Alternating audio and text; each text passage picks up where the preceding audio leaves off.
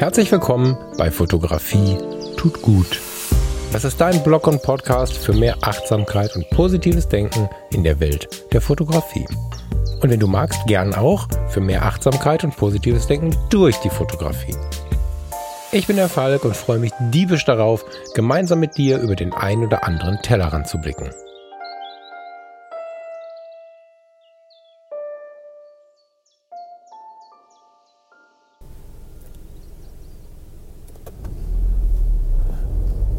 Einen wunderschönen, wenn auch zweifelhaft frühen guten Morgen. Es ist irgendwie, es ist viel zu früh. Und ich bin auf dem Weg zur Fotopia, bin jetzt gerade noch auf der Landstraße und nutze die Zeit, mich mit einem Gruß für dieses Wochenende zu melden, vielleicht mit drei, vier Gedanken zu diesem Wochenende, ohne das aber gescriptet zu haben. Das heißt, das hier ist jetzt kein Podcast-Learning. Wenn du irgendwie erwartest, was mitzunehmen, dann es ist vielleicht die falsche Sendung für dich. Es ist mehr ein Gruß vom Falk. Und wenn wir schon den Weg ein bisschen länger gehen, dann äh, glaube ich, äh, bist du hier richtig. So. Mm. Ich hätte eine Sendung aufnehmen wollen, habe es aber zeitlich nicht geschafft, weil ich diesen großen Block der Fotopia drin habe, den ich schon hart eingebremst habe. Eigentlich wollten wir ja vier Tage hin, jetzt ist es einer geworden äh, und eine Übernachtung. Und weil es nicht zwei Übernachtungen sind, fahre ich jetzt mitten in der Nacht durch die Welt naja, Fotopia. Warum? An ganz vielen Ecken und Enden werden Messen seltener. Es wird schwieriger, Hallen zu füllen mit Messegästen, mit Konzertgästen. Überhaupt wird es schwieriger, die Leute vor die Tür zu locken, ins Kino zu locken. Und es gibt viele Gründe, warum das so ist, die teilweise auch einleuchten und wo ich mich auch teilweise, naja, wo ich mich auch selbst wiederfinde. Das Kino zum Beispiel hatte eine sehr aufregende Zeit für mich, als ich so in die Pubertät kam. Also als Kind sowieso, war keine Frage, da war das ein unglaublicher Moment. Und also ein Kino betreten zu der Zeit war noch sehr viel mit Samt und, da war noch sehr viel von diesen alten Kinos am Start und es gab eigentlich keine großen Ketten. Und im Übergang von meiner Kindheit ins, ins ähm, ich sag mal, jugendliche Alter langsam die Ketten zu. Also es gab langsam äh, immer mehr Großraumkinos, immer mehr Großraumkinos, die irgendeiner Veranstaltungskette äh, angehörten und immer weniger von den kleineren Kinos haben überlebt. Und da habe ich schon so ein bisschen gedacht, hm, irgendwie war doch immer schön in der Linse, im Schauspieltheater. Wie hieß denn das Theater an der Kö noch? Also das Kino an der Kö. Filmspielhaus oder so. Diese ganze alte Tradition hat mich damals schon sehr gereizt. Diese bronzefarbenen oder besser gesagt diese Glaskästen mit bronzeumrahmten Scheiben, in denen jemand saß und Kinotickets verkauft hat und abgerissen hat und dir gegeben hat. Dieser Mann, der ins Kino kam und sagte, wer möchte ein Eis, nachdem Like Ice in the Sunshine, Like Ice in the Sunshine gespielt wurde, das war wirklich krass. Und in den letzten Jahren ist aber so, dass die Kinos ja immer größer und größer wurden und es wirkte alles so ein bisschen hm, gleichgültiger. Klar ist der Effekt, große Leinwand, fette Anlage und so, fette Musik, fette Soundeffekte. Klar ist der Effekt gut, aber am Ende war es dann doch so, ist mein Gefühl, und vielleicht ist jetzt das Ende, vielleicht sage ich das so für mich persönlich, habe ich wahrscheinlich mehr oder weniger mit den riesigen Kinos abgeschlossen. Nicht, dass ich da nie wieder hingehe, aber es reizt mich nicht mehr so. Und ich glaube, das liegt an der Masse. Quantität, Qualität. So, ne? Ergebnisorientierung, Erlebnisorientierung, sage ich gerade mit einem Grinsen auf den Lippen, weil das ja fotografisch oft irgendwie auch mein Thema ist und das Ergebnis, einen Film genießen zu können, der besonders groß auf mich einstrahlt und besonders laut unter mir wummert und besonders realistisch von hinten links äh, mich anbrüllt, ist ja schön. Das Erlebnis, und das ist das natürlich sehr schwammig, wie man das so sieht, ne? aber das Erlebnis im Gesamten ist für mich durch die Quantität, durch die unfassbar vielen Menschen, die mit mir da in diesem Raum sitzen, nicht so hochwertig. Ja, du merkst, dass das ein bisschen hinkt, aber das ist mein Grund, warum ich nicht mehr in die großen Kinos gehe, warum ich so ein bisschen Kinos mit Herz bevorzuge. Entweder die wenigen, die überlebt haben, oder halt ähm, so ein Nischenkino mehr suche. Ja, also ich weiß noch, vor wenigen Jahren gab es einen Film von Domian, Jürgen Domian, der Night Talker mein Gott, was habe ich den gefeiert? Wie viele Stunden habe ich im Auto gesessen und seine, seine Sendung gehört? Und dieser Film hatte Premiere mit ihm im, in der Lichtburg in Essen. Was war das? Ein phänomenaler Abend in diesem uralten Kino. Und äh, dieses etwas nähere, etwas weniger Menschen, etwas mehr von den Menschen mitbekommen. Ich muss ja jetzt nicht jeden kennenlernen, der mit mir im Kino sitzt, aber die Wahrnehmung, ich sitze mit tausend Leuten im Kino, ist für mich persönlich nichts. So. Und ich glaube, dass das das ist, was auch der Fotomesse oder den Fotomessen passiert ist. Die Fotokina war schön und gut, war früher ja eine, ähm, Achtung, ergebnisorientierte äh, Fachmesse. Äh, ich glaube, die Weltmesse der Fotografie sogar. Korrigiere mich, wenn das nicht stimmt, aber ich meine, es war lange Jahre die Weltmesse der Fotografie. Äh, Nikon, Canon, die ganzen japanischen Geschäftsführer, es waren einfach alle da, die Rahmen und Namen haben und alle haben nur dort, alle zwei Jahre auch nur, ihre Neuerungen vorgestellt und so. Die ganze Welt blickte auf die Fotokina in Köln, zweietagige Messehallen, Masse, Masse, Masse. Und es wurde aber immer wichtiger, auch was zu erleben auf der Fotokina. Ich weiß noch genau, 2004 ähm, war zum Beispiel Guido Karp mit seinem Princess for One Day da. Ich glaube sogar auf dem Foto Community stand und ähm, hat da Live-Shootings gemacht und ähm, hat da sowohl Menschen vor der Kamera als auch hinter der Kamera dazu verholfen, dass sie sich mit der Fotografie ein bisschen wohler fühlen. Es gab ähm, relativ viele Live-Shootings. manchmal ist die Frage, ob man das heute noch so wollte, wie es damals lief, aber dafür ist es halt auch lang genug her, 2004 halt.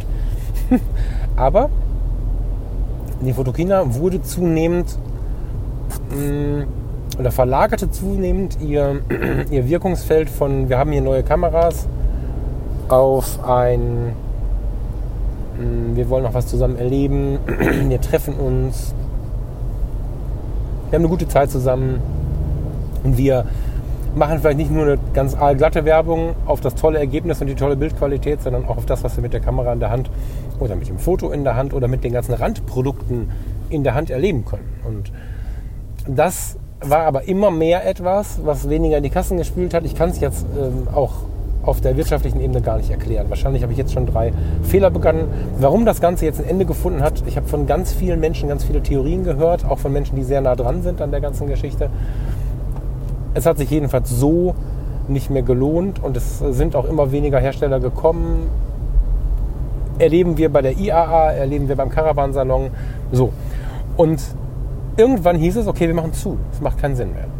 Und die Fotopia spielt diesem riesigen Massespektakel entgegen. Und als ich im letzten Jahr in Hamburg in die Halle kam, war ich wirklich glücklich, das genauso zu sehen, wie ich es da erlebt habe. Und die ersten Bilder von diesem Jahr sehen genauso aus. Ähm, es gibt riesen Containerberge, die nicht irgendeinen unangenehmen Industrial Style bringen, sondern die die Halle, Achtung, irgendwie gemütlich machen, weil das Licht dazu, wir sind in der Welt der Fotografie, was ist da wichtiger als Licht? Das Licht dazu ist einfach der Hammer. Diese ganze Messe steht irgendwo zwischen Abenteuer, Erleben und Gemütlichkeit und ist mit den zwei Hallen, in denen sie sich erstreckt oder auf denen sie sich erstreckt, ich glaube, es sind nur zwei Hallen dieses Jahr. Ich habe das so gelesen. Letztes Jahr waren es nur zwei Hallen. Hat es eine gewisse Intimität und diese gewisse Intimität führt dazu, dass man an den Ständen, ähnlich vielleicht wie auf dieser Messe im, im Lapadou, wie heißt sie noch? Adventure, Foto Adventure, genau, da habe ich das ähnlich erlebt, im Landschaftspark in Duisburg, ähm, dass man da wieder ganz nah an die Leute heran kann. Der Stand von der Foto-Community, ich weiß, dass der Geschäftsführer am Start sein wird. Die Direktor heißt es offiziell, der liebe Javor. Ich weiß, dass Lars und Thomas, die beiden, tja, Supporter, Menschen für alles, die wirklich alles, die entwickeln mit die neuen Ideen, die sind am Start, wenn es Probleme gibt, die betreuen die Mitglieder. Äh, meine engsten Kollegen in der Zeit, in der ich äh, mehr Stunden in der Fotocommunity gearbeitet habe, Lars ist ja jetzt mein Mitmoderator bei Zwischenblende und Zeit und äh, die beiden sind da und man kann mit denen mal quatschen und man kann äh, mal kommen und sich über die Fotocommunity austauschen. Man kann vielleicht, ähm, weil man in dieser Boomzeit dabei war, als es nichts anderes gab als die Fotocommunity, mal wieder reinschnüffeln, ähm, ob es denn vielleicht wieder Lust äh, macht, äh, sich mal wieder anzumelden oder so. Und man kann dabei aber auch sehen, wer ist denn da hinter den Kulissen am Start. Und ähm, ich weiß, dass ähm, beim Frank Fischer ähm, einige von den Dozenten am Start sind, die diese Bühne betreuen. Gleichermaßen ist auf der Fotopia-Bühne selber aber auch der Frank Fischer ähm, da. Das heißt, man kann wirklich so die Gesichter die für oder hinter diesen ganzen Namen stehen, wirklich anschauen. Ich habe gesehen, Rankin war jetzt dieser Tage da, wie er so ein bisschen auf das Who is Who der Fotografie setzt. Der hat ähm, in dem Analogbereich sich sehr stark ausgetobt. Dieser Analogbereich, alter Verwalter, äh, Chrome heißen sie, ne? Chrome, aber nicht mit CH, sondern mit K am Anfang. Ich war noch nicht da und ich bin sehr gespannt, ne? aber wenn ich die Stories von den Leuten bis jetzt sehe, was bei Chrome abgeht, dann bin ich jetzt Kunde. Ich habe leider erfahren, dass sie aktuell noch keine Filmversandtaschen annehmen quasi. Also ich kann ihnen noch keinen Film senden zum Entwickeln. Sonst würde ich das ab sofort tun. Ähm, habe eine nette Mail geschrieben, eine mega nette Mail zurückbekommen. Danke Oliver nochmal an der Stelle. Chrome ist ein, ja wie nenne ich das jetzt? Was sage ich zu euch? Ein, ein Analogladen in Hamburg mit altem Ladeninterieur und alt meine ich wirklich sehr, sehr herzlich. Also mit also ein wundervoller Laden, wo jeder, der sich für die Fotografie interessiert und vielleicht auch mal was Analoges anschauen mag, dem wird das Herz höher schlagen. Und sie haben auf der Messe jetzt auch etliche Kameras dabei, Filme dabei. Ich habe den neuen Orvo Color Film da gesehen und habe schon überlegt, oh Gott, habe ich denn die 20 Euro noch in der Tasche, dass ich den noch mitnehme und so. Es gibt dort live Polaroid Shootings auf der, wie war das, die größte Polaroid Europas oder so. Ich, pff, hab, also wie gesagt, ich komme jetzt mit dem Halbwissen der stressigen letzten Tage äh, auf die Fotogina gelaufen und stehe vor einer Straßensperrung. äh. Moment eben.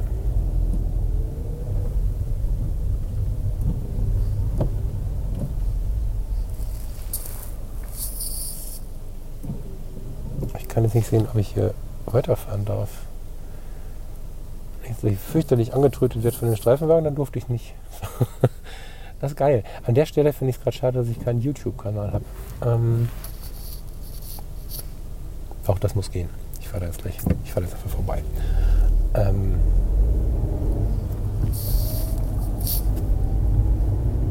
spannend. Jetzt war ich völlig in Ekstase zum Thema Chrome. Ne? Ähm, es werden Themen wieder laut, die leiser waren, die viele von uns aber vermisst haben. Es werden ja sowieso im gesamten Lebensspektrum, nicht nur in der Fotografie, gerade viele Themen wieder interessant, äh, die wir vielleicht, also wenn du mein Alter bist, hast du es vielleicht in der Jugend alles erlebt. Wir fangen alle wieder an, Schallplatten äh, zu kaufen. Also nicht wir alle, aber ich persönlich kann das gut nachvollziehen. Ich liebe es, mal eine Schallplatte aufzulegen. Mm. Die analoge Fotografie boomt seit Jahren und es ist kein Ende in Sicht. Ich habe jetzt gehört, mein altes Hobby, äh, mit 13 habe ich angefangen, das CB-Funken bekommt gerade so eine kleine Renaissance, was ich total spannend finde. Ähm, ich habe äh, mit 13 angefangen, meine gesamte Schulklasse, bis auf ganz wenige Ausnahmen, hatte ein CB-Funkgerät und nachher auch der gesamte Freundeskreis. Ähm, und so haben wir da Hausaufgaben gemacht und des Nachts uns Geschichten erzählt, uns verliebt, entliebt, äh, Stories erzählt, kaputt gelacht. Äh, also CB-Funk hatte in meiner Jugend einen sehr, sehr, sehr großen äh, Teil irgendwie bis, bis ins junge Erwachsenenalter. Ich hatte noch Autos mit riesen Peitschenantennen auf dem Kofferraum und so. und äh, das wird wohl auch wieder in irgendwie. Ja, und die, die analoge Fotografie ist ja genau so ein Ding, was uns vielleicht an früher erinnert, was uns vielleicht so ein bisschen runterholt. Ähm, ich weiß, dass die Leute, die berufsmäßig analog fotografiert haben, spannenderweise ganz oft nicht so viel oder in meiner Erfahrung sind die, die berufsmäßig schon analog fotografiert haben, nicht so super begeistert haben, nicht so richtig Bock wieder analog zu fotografieren.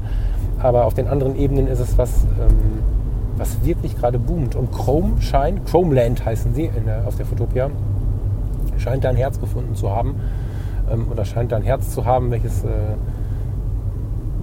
an der richtigen Stelle schlägt und wirklich was Tolles hat entstehen lassen. Und das ist eigentlich das, was auf der Fotopia, so habe ich letztes Jahr gesagt, als ich mit dem Thomas Jones darüber gesprochen habe nachher, das ist das, was da entstehen wird. Diese, dieser Neustartgedanke, diese Lust auf was Neues, vielleicht auf was Neues, Altes, sich Dinge zu trauen. Ich habe gesehen, Cambulance. Cambulance, also, der, der, also ein Kamerareparaturdienst ist da. Und äh, das, das macht die Sache. Ihr merkt, ich habe, also mitten in der Nacht sind die Leute hier trotzdem völlig hysterisch. Das ist wirklich krass. Ich weiß nicht, wie das Huben hört oder ob das Mikrofon das nicht äh, mitgibt, aber ich mal gespannt, wie lange ich bis nach Hamburg brauche, wenn hier so ein Drama ist. Naja, also ich mag diesen, diesen Vibe der Foto, Fotopia, Fotokina wollte ich gerade sagen, der so auf Neuanfang und auf wir trauen uns was und so steht. Ähm, ich glaube, man hört es mir auch an. Ich wollte eigentlich nur kurz was dazu erzählen. Ich habe jetzt nicht auf die Uhr geschaut, aber ich bin ja schon sehr am Schwärmen gerade. Und das sind die Gedanken, mit denen ich hinfahre.